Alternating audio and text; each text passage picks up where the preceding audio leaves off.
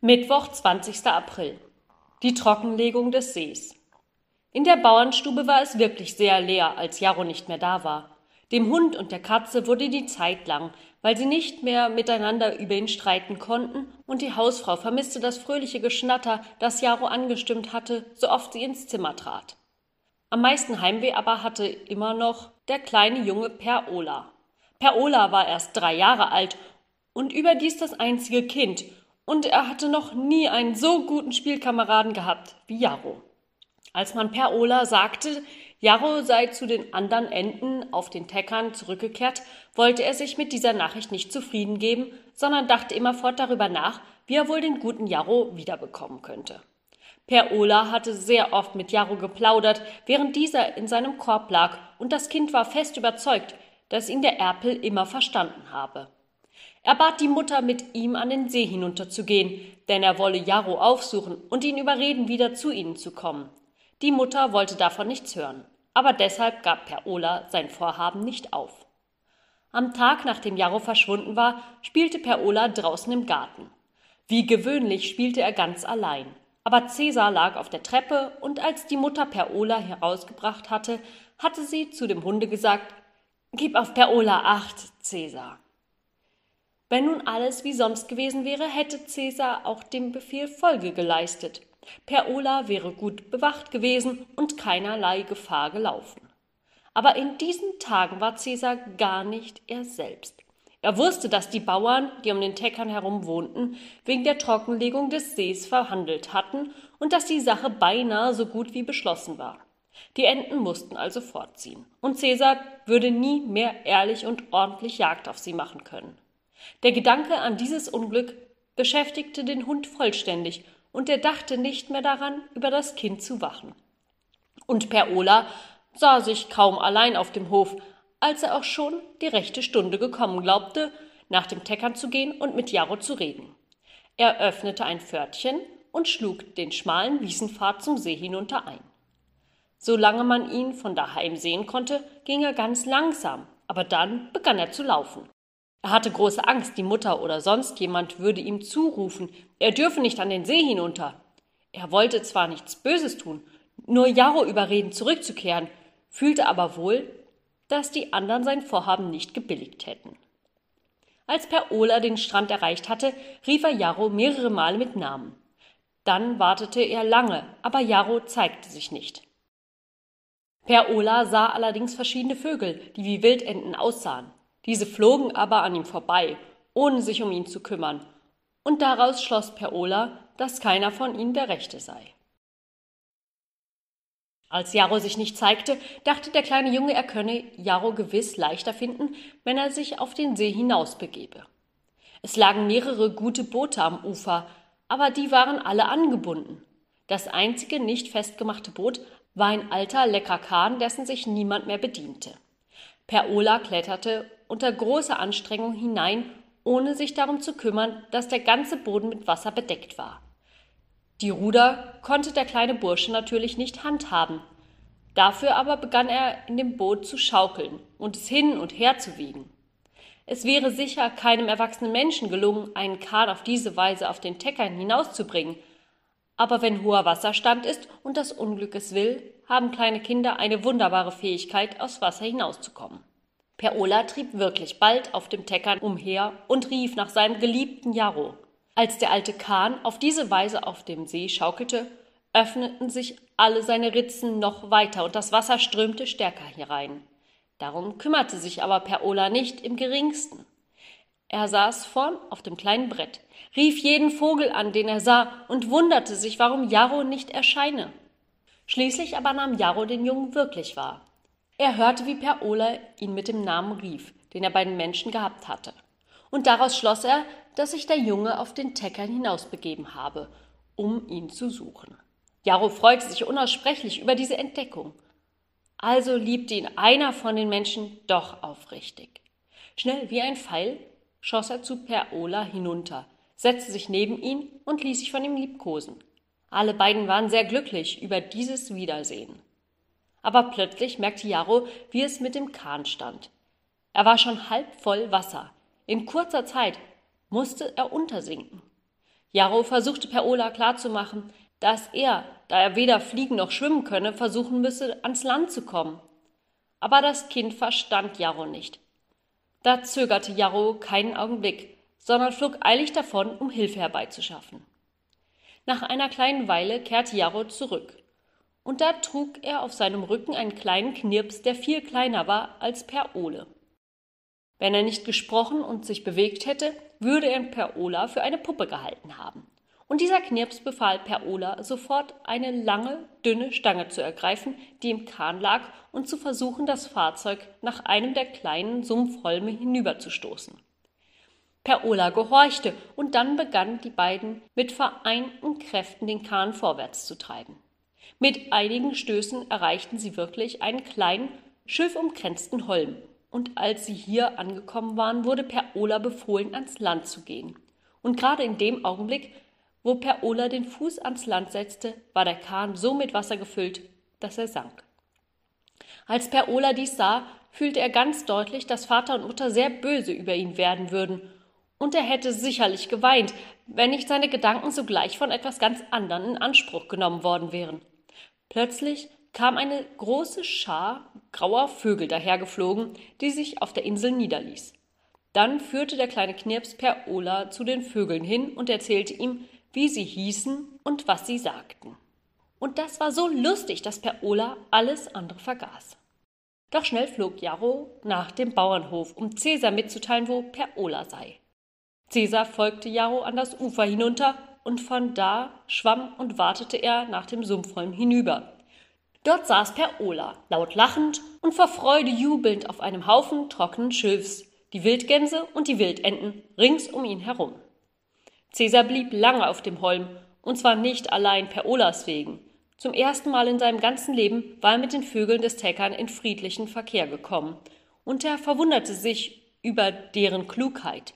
Sie fragten ihn, ob das, was Jarro berichtet habe, wahr sei, dass nämlich der Teckern wirklich ausgetrocknet werden solle. Es ist noch nicht entschieden, sagte Cäsar, aber morgen wollen die Stadteigentümer sich versammeln, um einen endgültigen Entschluss zu fassen. Ich fürchte, diesmal wird der Vorschlag durchgehen. Es ist recht traurig für die Vögel, aber auch für mich ist es kein Spaß. Ich verliere das beste Jagdgebiet, das ein Hund je gehabt hat. Die Vögel wurden über die Maßen betrübt, als sie Jarros Aussage durch Cäsar bekräftigt hörten. Die Nachricht lief von einem Röhricht zum anderen über den ganzen See hin, und überall erhoben sich laute Klagerufe.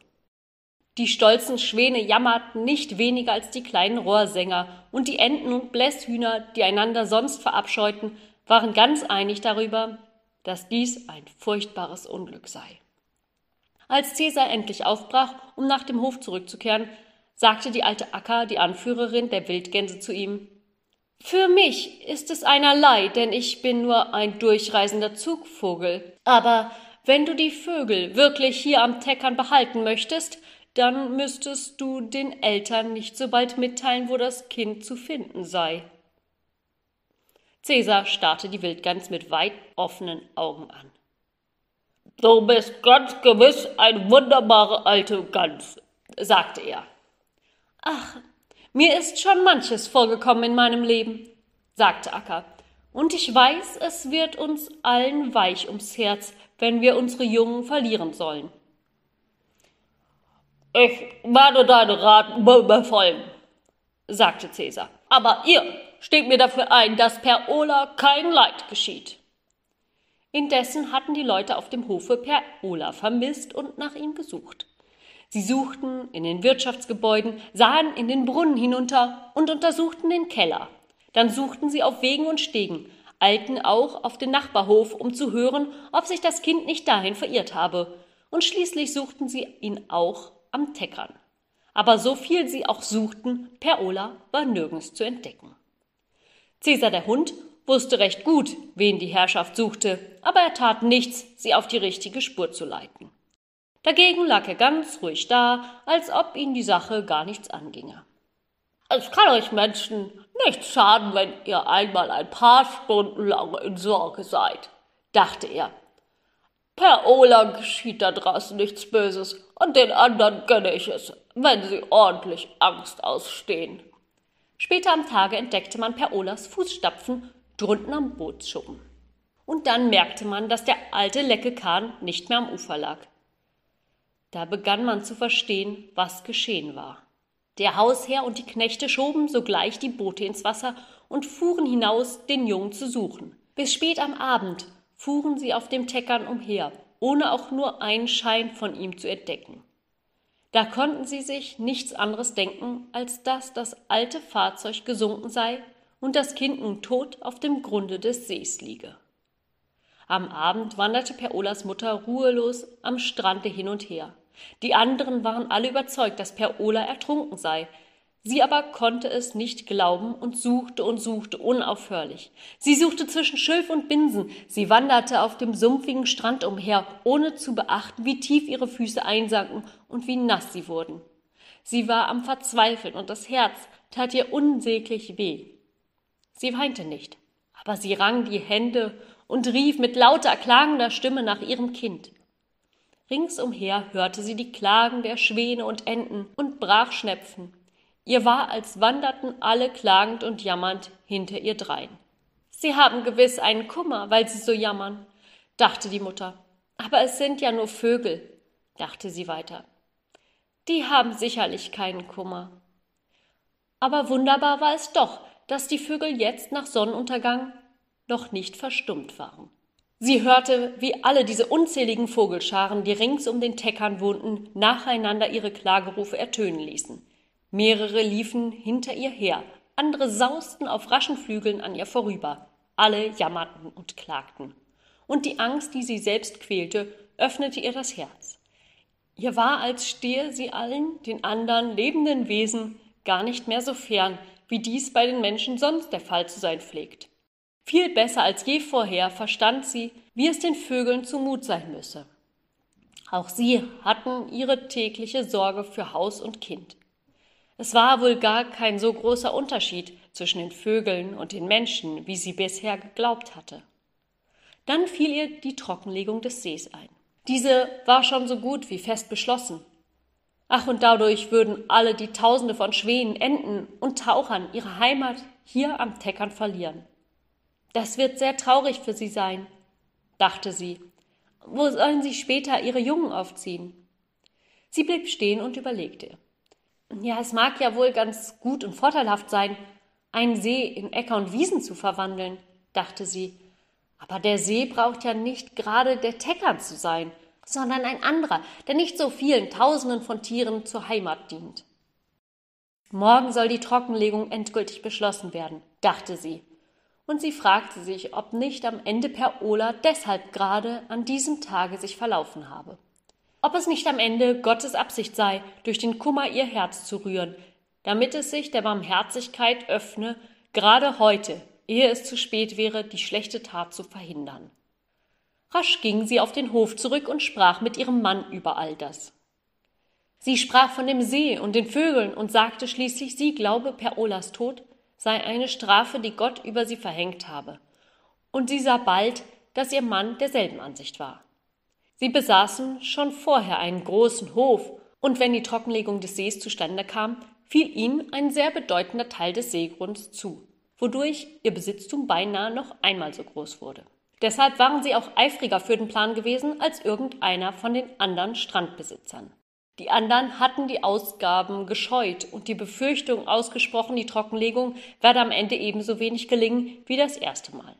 Per Ulas Vater wusste, dass nur er sie schließlich zu dem Unternehmen bestimmt hatte. Er hatte seine ganze Überredungskunst angewendet, um seinem Sohn einen doppelt so großen Hof hinterlassen zu können, als er selbst einst von seinem Vater geerbt hatte. Jetzt fragte er sich, ob es wohl eine Fügung Gottes sei, dass der Teckern ihm sein Sohn genommen habe, gerade am Tage, bevor der Kontrakt zur Trockenlegung unterschrieben werden sollte. Und seine Frau brauchte nicht mehr viel zu sagen. Ja, ja, vielleicht will Gott nicht, dass wir in seine Ordnung eingreifen, sagte er. Ich will morgen mit den anderen sprechen, und ich glaube, wir werden alles beim Alten lassen. Während die Eheleute so miteinander sprachen, lag Cäsar vor dem Herd. Mit aufgehobenem Kopf hörte er genau zu. Als er seiner Sache sicher zu sein glaubte, stand er auf, ging zur Mutter hin, fasste sie am Rock und zog sie nach der Tür hin. Aber Cäsar, sagte sie und wollte sich frei machen. Weißt du, wo Perola ist? rief sie gleich darauf. Und Cäsar bellte lustig und sprang an der Tür hinauf. Die Mutter öffnete, Cäsar stürmte in großen Sätzen zum Teckern hinunter, und ohne sich lange zu besinnen, lief die Mutter hinter ihm drein, so fest war sie überzeugt, dass Cäsar wusste, wo ihr Kind war. Kaum hatte sie den Strand erreicht, da drang auch schon das Weinen einer Kinderstimme vom See herüber an ihr Ohr. Per Ola hatte mit Däumling und den Vögeln den vergnügtesten Tag seines Lebens verbracht, aber jetzt weinte er, weil er hungrig war und sich bei der Dunkelheit fürchtete. Ach, wie froh war er, als Vater und Mutter und Cäsar kamen, ihn zu holen. Und bei schönem hellem Mondschein, während die Vögel des Teckern lustig um sie herumflatterten, fuhren sie zurück heim nach dem Bauernhof.